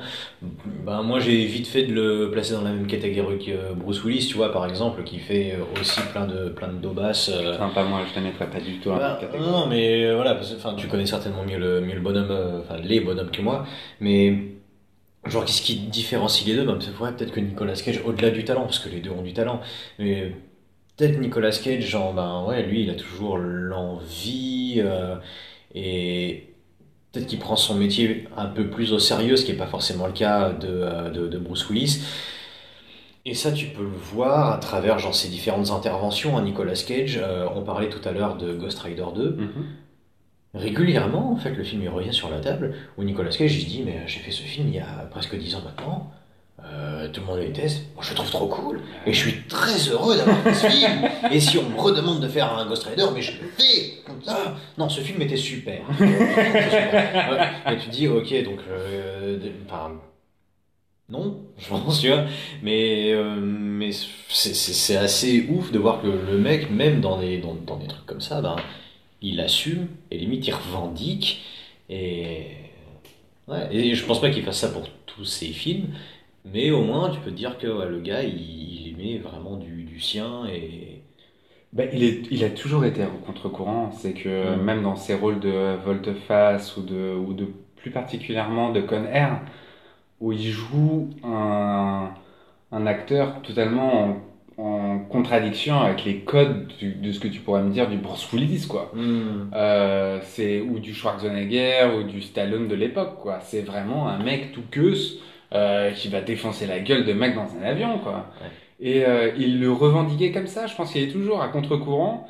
Et euh, nous, on est choqués parce qu'on a cette projection d'acteurs de cinéma des années 90 qui doit absolument être au cinéma. Sauf que je pense que le côté test et le côté euh, nouveauté et fun le fait plus kiffer que le côté lisse d'un Marvel, quoi. Ah bah bien sûr. Et, mais mais c'est ce qu'il a compris, quoi. Je pense que s'il a compris. Et, euh, et moi, je digresse, mais euh, c'est juste du côté où euh, le cinéma actuel, il propose plus rien, quoi. Il prend plus, plus de risques, plus d'innovation. Innovation technique, il y en aura toujours, mais c'est toujours, comme tu l'as dit avec le Roi Lion, c'est toujours en, en contrepartie d'un scénar qui doit être le plus large possible, avec le moins de prise, prise de risque possible. Ouais, mais à, à ce cinéma-là, enfin, je veux dire, à ce Hollywood-là, tu lui opposerais les films de Nicolas Cage qu'il fait maintenant? Je- oh, non, non, non, non, c'est pas l'un contre l'autre. C'est au contraire, il faut que les deux vivent ensemble. Et c'est pas se moquer de l'un ou de l'autre. C'est juste que l'un doit exister avec l'autre. Et ça, et ça représente aussi un côté années 90 euh, du, des directs. On n'avait même pas cette idée-là de direct DVD dans les années 90, quoi. On avait les films qui sortaient en salle et les autres. Mais j'avais Absolum 22, 2022, dont Nos Ciné parlait euh, dernièrement. J'avais aussi Die Hard. Mais euh, je les mettais pas l'un contre l'autre. Non, au contraire, c'était deux côtés fun. Mais euh, maintenant, c'est plus le cas. C'est juste, je veux vous baiser Ah, tous la- ensemble la dans le cinéma. La- série B. On peut, on peut les catégoriser, on peut les catégoriser Ouais, en série B. Et, dit- et enfin, dit- pourquoi pas Ça dit sans, sans aucun mépris, euh, mais on parlait de Next. Bon, moi, j'ai pas grandi dans, dans cette culture euh, années 90 et tout, avec, avec la série B et tout. euh, ok, très très bien. Next, pour moi, enfin, je, je le prendrais plus comme un film de série B, tu vois, comme un plaisir Ouais, un ouais. peu coupable, avec quelques petites idées rigolotes derrière, ratées. Euh, je dis pas que la- toutes les séries B sont comme ça, euh, non, absolument pas, tu vois, genre il y, a- il y a des trucs extraordinaires dans la série B, euh, ce qui est pas le cas genre pour, euh, pour Next, mais tu vois, genre ouais, de ce genre de plaisir un petit peu coupable Next, mais qui sont pas complètement pourris, tu vois. Genre des trucs qui sont ratés, mais où il y a des choses sympas à retirer derrière, tu. Bah, c'est ça, c'est que, en fait, Next, je le mettrais, enfin, et, et elle est présente dans la filmo de Nicolas Cage, de Nick Cage, il y a aucun problème. C'est Mm. juste un film raté, c'est un blockbuster pour moi raté dans son imaginerie de blockbuster. Ah, oui, c'est que ça coûte du oui. fric et que c'est lisse à souhait. Mm. et que je préfère, je ne préfère pas les films de Nick Cage maintenant, mais je préfère ce qu'il donne. C'est juste c'est de l'envie et c'est du sourire et c'est un mec sur la corde raide euh, qui va à droite, à gauche avec le vent qui le pousse à droite, à gauche. Il essaye, il essaye à chaque fois. et peu importe s'il se plante. C'est pas grave, t'en as un autre direct DVD. En fait, rien n'est grave dans la vie. Au moins, lui, il s'amuse à faire son art. Bah, Toi, c'est plus un mime qu'on- qu'un acteur maintenant. c'est tout ce qu'on peut lui souhaiter, je pense, euh, de, de, de s'amuser.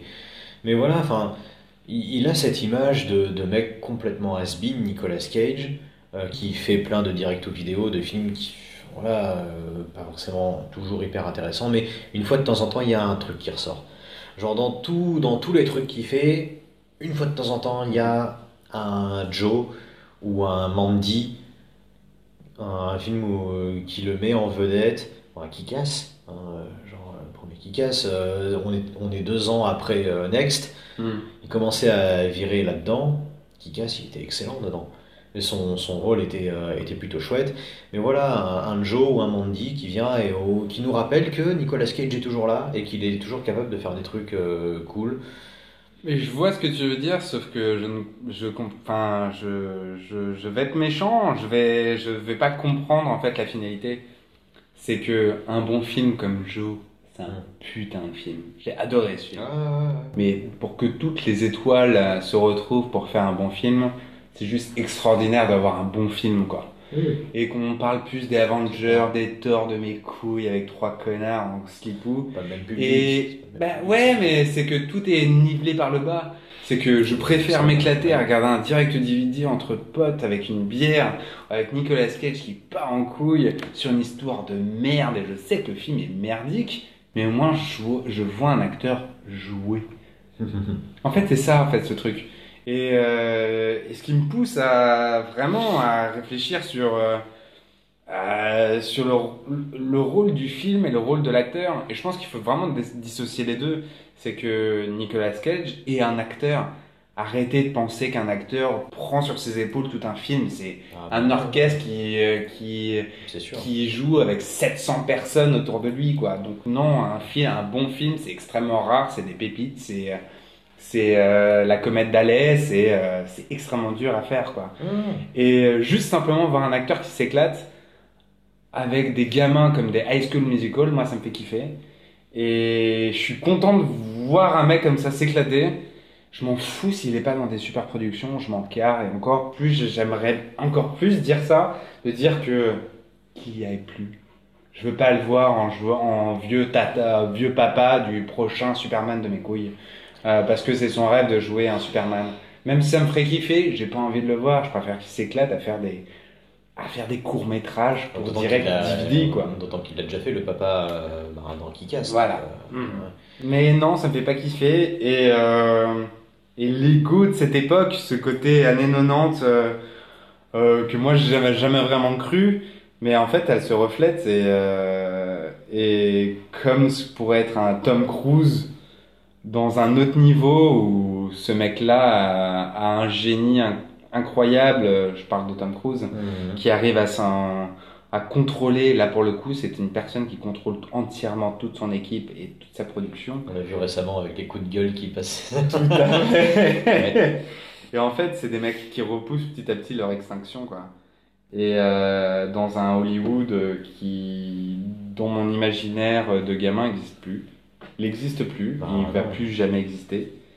Et en fait, j'attends juste, euh, comme, le, comme ces deux mecs-là, des grands géants d'Hollywood, se battaient pour le squelette euh, du Tyrannosaure Rex à 2 millions de dollars. Et ben, j'imagine bien que dans quelques années, tu as High School Musical 5, euh, le, petit, le petit gars, euh, la nouvelle star, va se battre pour le squelette d'un Tom Cruise et d'un Nicolas Cage. Comme c'est joli. Comme c'est beau. Alors, ouais, High School Musical. euh, Voilà, ça me fait peur. pas. non, non, mais combien de temps avant que Nick Cage accepte euh, de faire un, de faire un Marvel? Autre que autre qu'un Ghost Rider. Bah, tant que ça sera des films aussi merdiques que ça, je pense qu'il l'acceptera pas. Kurt Russell, euh, y aller, Michael Douglas et aller. euh, Mais euh, ils, Ah, ils avaient rien fait depuis des années, alors que Nick Cage, euh, il, il tourne 5 films par an, quoi. Oui, c'est vrai. Bah, du coup, c'est tout pour. euh, C'est tout pour moi. C'est tout pour toi avec Nicolas Cage Next. Ouais. Bah, écoutez, moi je propose que pour cette troisième partie, on parte avec un truc qui a absolument rien à voir avec ce dont on a parlé jusqu'à présent. Puisque je vais encore une fois vous parler de jeux vidéo, mais Oh. plus précisément, je vais vous parler de musique de jeux vidéo. Oh oui Donc je vais aborder un jeu vidéo sous le prisme de sa bande originale. Mhm. Et ce jeu vidéo, c'est The Witcher 3, et plus précisément le deuxième DLC de The Witcher 3 qui s'appelle Blood and Wine. C'est très cool comme titre. Très très très cool, on est dans le thème en plus. euh, Ah ouais, non, ça fait un peu le prochain Die Hard, quoi. C'est ça. Beer, beer and wine. Donc euh, voilà, bon, juste pour resituer un petit peu euh, The Witcher 3, le jeu est sorti en mars 2015, comme son nom l'indique, c'est le troisième volet de la saga The Witcher, adapté de l'œuvre littéraire de Andrzej Sapkowski, et développé par le studio polonais CD Projekt Red, dont on a mal entendu parler euh, ces derniers temps pour le fiasco qui a été Cyberpunk 2077. Bref, le jeu, qu'est-ce que c'est? C'est un RPG à la troisième personne en monde ouvert. On y incarne Gérald de Rive, qui est sorceleur. Alors, sorceleur, juste pour faire très très simple, c'est un chasseur de monstres qui doit, dans The Witcher 3, sauver sa fille adoptive, Ciri, de la chasse sauvage. La chasse sauvage, c'est une armée qui tente d'envahir le continent. Et il se trouve que Ciri possède un pouvoir qui euh, pourrait permettre à la chasse sauvage d'envahir ce continent, quoi.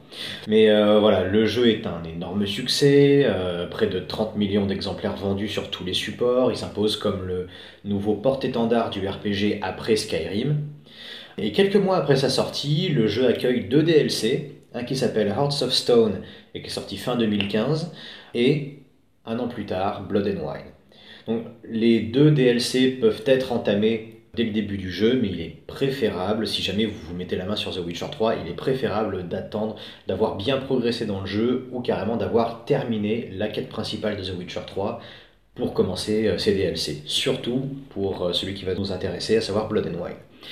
Euh, le premier DLC, Hearts of Stone, propose une nouvelle campagne avec de nouveaux personnages, de nouveaux objets, des monstres, etc.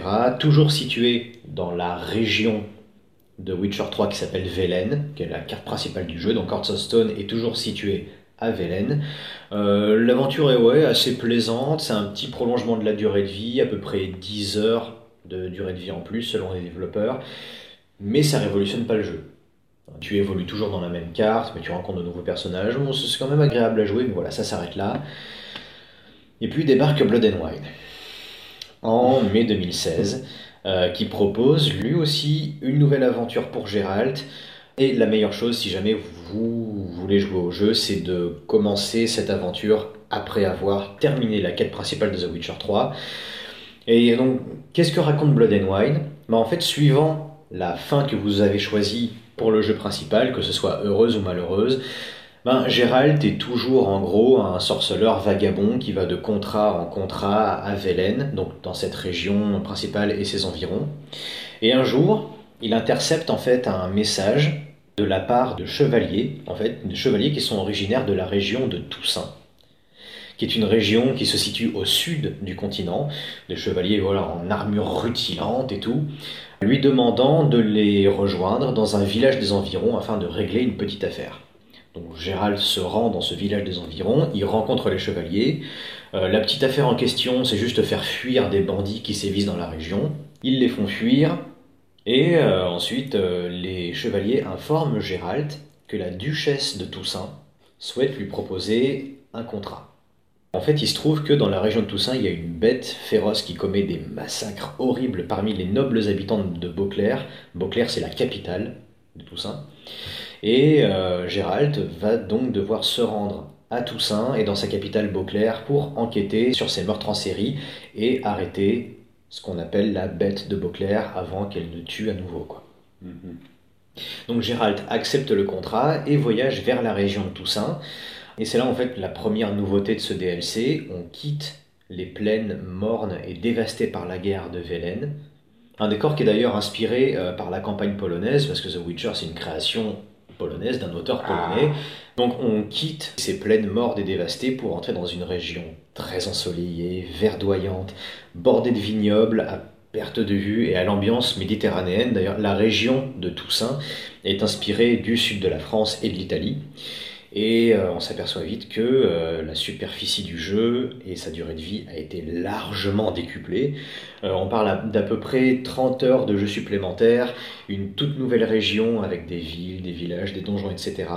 Et la ville de Beauclair, donc la capitale de Toussaint, est inspirée de villes italiennes comme Rome ou Florence et te donne, que ce soit la ville ou la campagne, l'impression de te balader en fait dans un, dans un tableau de Van Gogh. Juste. Donc, imagine-toi, tu évolues pendant quasiment une centaine d'heures, parce que la durée de vie de The Witcher 3 est déjà quand même assez mhm. énorme, euh, mais dans des décors euh, assez mornes, assez mélancoliques en fait. Et c'est pas une critique envers les, décors du jeu, quoi. Ça participe vraiment euh, bah, à l'univers qu'ils ont créé, à l'écriture des personnages et tout. Et là, juste, tu débarques dans cette région. Et tout d'un coup, le jeu il se met à avoir des couleurs hyper pétantes. Mmh, et tu vois du ciel bleu, sans nuages, tu vois du soleil.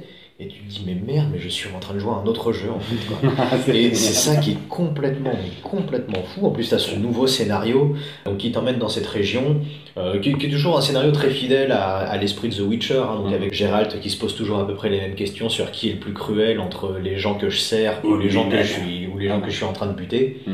Se balader à Toussaint, c'est vraiment aller d'émerveillement en émerveillement. C'est grâce notamment à un ajout de taille, c'est sa bande originale en fait, qui va accompagner le joueur tout au long de son aventure. Et d'ailleurs, la bande originale, ben, c'est un des premiers trucs que tu notes en fait quand tu commences le DLC. Donc tu débarques dans ce paysage complètement idyllique, et là tout d'un coup le style musical change.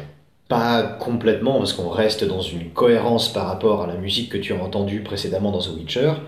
Mais le jeu, il doit quand même une bonne partie de son ambiance et son sens de l'émerveillement à sa bande originale.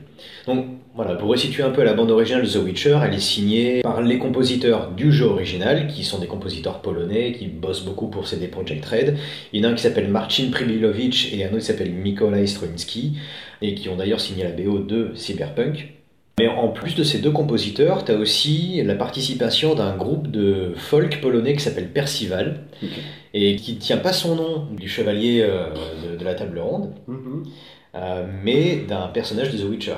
Ah, donc ils sont voilà c'est- un groupe voilà de, de folk et tout de musique médiévale et tout Cool. mais qui est très très lié en fait à l'univers de The Witcher parce que bah, il s'inspire directement euh, du bouquin original quoi et qui apporte ouais, le côté euh, médiéval et fantasy euh, à The Witcher en apportant ben, des vieux instruments comme de la lyre, du luth, de la vielle à roue, mélangés des instruments un peu plus modernes comme de la guitare électrique. Voilà, juste si vous avez déjà joué à The Witcher, les voix féminines qu'on entend dans la bande originale, et vous saurez euh, desquelles je veux parler, proviennent des chanteuses du groupe Percival. Juste pour l'anecdote, selon un des compositeurs de la musique, une bonne partie en fait de la musique de The Witcher 3 est due à une complète improvisation. Les mecs se sont enfermés en studio pendant plusieurs jours avec des instruments et des micros et ont enregistré absolument tout ce qui leur passait par la tête. Grosse improvisation, on a eu près de 4 heures de musique enregistrée euh, selon un des compositeurs. Mais pour Blood and Wine, ils ont été rejoints par un autre euh, compositeur qui s'appelle Piotr Musial, qui a notamment bossé aux États-Unis en Angleterre, notamment sur des séries télé comme Penny Dreadful par exemple, ou sur d'autres jeux vidéo du studio polonais, notamment 11 Bit Studios. Euh, il a composé par exemple la musique de This War of Mine ou de Frostpunk, Hmm. que je vous recommande d'essayer, notamment This War of Mine. La musique a beaucoup d'importance dans War of Mine et c'est un jeu absolument incroyable. Enfin, bref, et Musial avait déjà orchestré le score initial de Witcher 3, mais devient ici compositeur à part entière. C'est assez difficile de savoir ce qu'il a apporté réellement à Blood and Wine en termes de style, parce que, comme je t'ai dit, le style reste à peu près euh, sensiblement équivalent à ce qu'on avait vu euh, dans le jeu original. En revanche, il apporte des thèmes des thèmes de combat dans le style des compositions précédentes, mais aussi et surtout des musiques d'ambiance. Et en fait, ce sont les musiques d'ambiance qui, pour moi, constituent tout l'intérêt de la bande originale de Blood and Wine. C'est des pistes qui se distinguent des autres grâce notamment à, un- à de nouveaux instruments. Il va jouer de l'accordéon, le mec. Il va, il va apporter l'accordéon. Mais justement, Toussaint, c'est des influences du sud de la France et de l'Italie. Donc voilà, l'accordéon, il vient vraiment renforcer ce côté, disons-le complètement carte postale, mais ce côté un peu, un petit peu terroir français en fait. Euh, et ça sonne très très très bien quoi. Bah justement, la région s'appelle Toussaint. Ouais. Euh, le château s'appelle Beauclerc et il y a énormément de nouveaux lieux dont le nom est complètement français. T'as un cimetière, ça va être le cimetière de la Mère Lachaise, tu vois par exemple. Ah ouais. Donc il va vraiment s'inspirer de trucs euh, très très très spécifiques de la France. Donc voilà, l'influence elle est complètement explicite. Donc voilà, la musique de Piotr Musial va vraiment venir sublimer Beauclerc et sa capitale et l'expérience du joueur. Quoi. Ce sont des morceaux, euh, ce sont les morceaux en fait les plus identifiables du DLC car elles font toute la signature musicale de ce DLC et de cette région.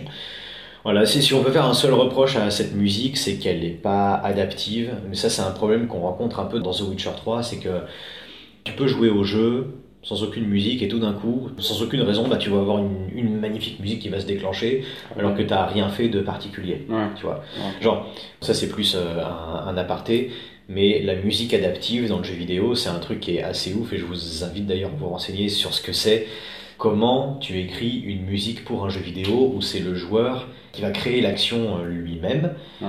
Comment tu vas faire en sorte que la musique suive l'action de ton personnage et euh, ne soit pas complètement bordélique Tu restes en fait dans le même thème, Mhm. mais tu le modifies. Tu sens que c'est la même musique, mais qui prend une intonation différente suivant la, suivant la, L'action. la situation que tu rencontres. Un des premiers studios à avoir fait ça, c'était LucasArts, avec The Secret of Monkey Island, dont j'avais parlé dans le premier Mhm. podcast, où euh, en fait, là c'est un point and click, tu évolues de tableau en tableau, et en fait, suivant le tableau, c'est toujours la même musique, mais si tu es dans un autre tableau, tu as un instrument qui va se rajouter en plus. Et là, ton thème va un petit peu changer. Si tu vas dans une autre pièce, hop, ce sera toujours la même musique, mais avec des petites euh, subtilités en plus. C'est ce qu'on appelle la musique adaptive. Voilà, c'est pas le cas sur un truc comme The Witcher 3. Mais voilà, donc la, la musique reste quand même très très très très très chouette. Et euh, je crois que c'est la première fois que j'ai noté ça dans The Witcher 3 après plusieurs dizaines d'heures euh, de jeu. Il jouait en fait la différence entre l'intra et l'extra-diégétique, c'est-à-dire que tu as vraiment des, des, musiques qui sont là uniquement pour illustrer Mhm.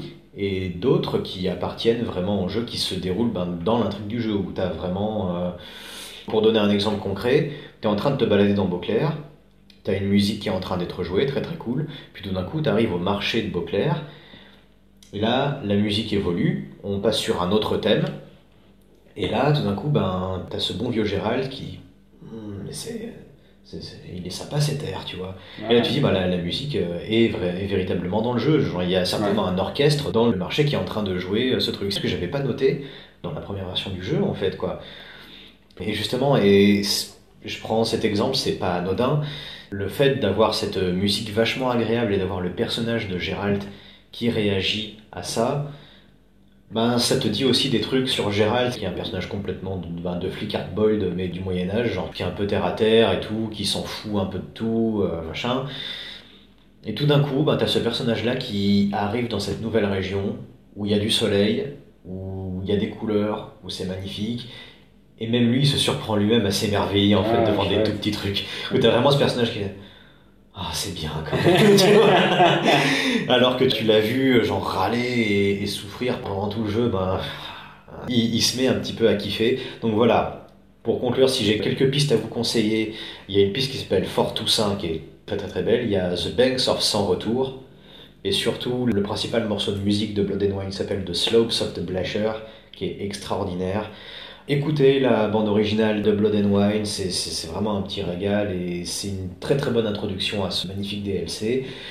Et pour finir, justement, ben, sur The Witcher 3 et sur le DLC, ce qui est bien de faire, c'est de commencer Blood and Wine quand vous avez fini le jeu, puisque Blood and Wine représente la véritable fin de The Witcher 3. Ah, C'est le deuxième et dernier DLC de The Witcher 3.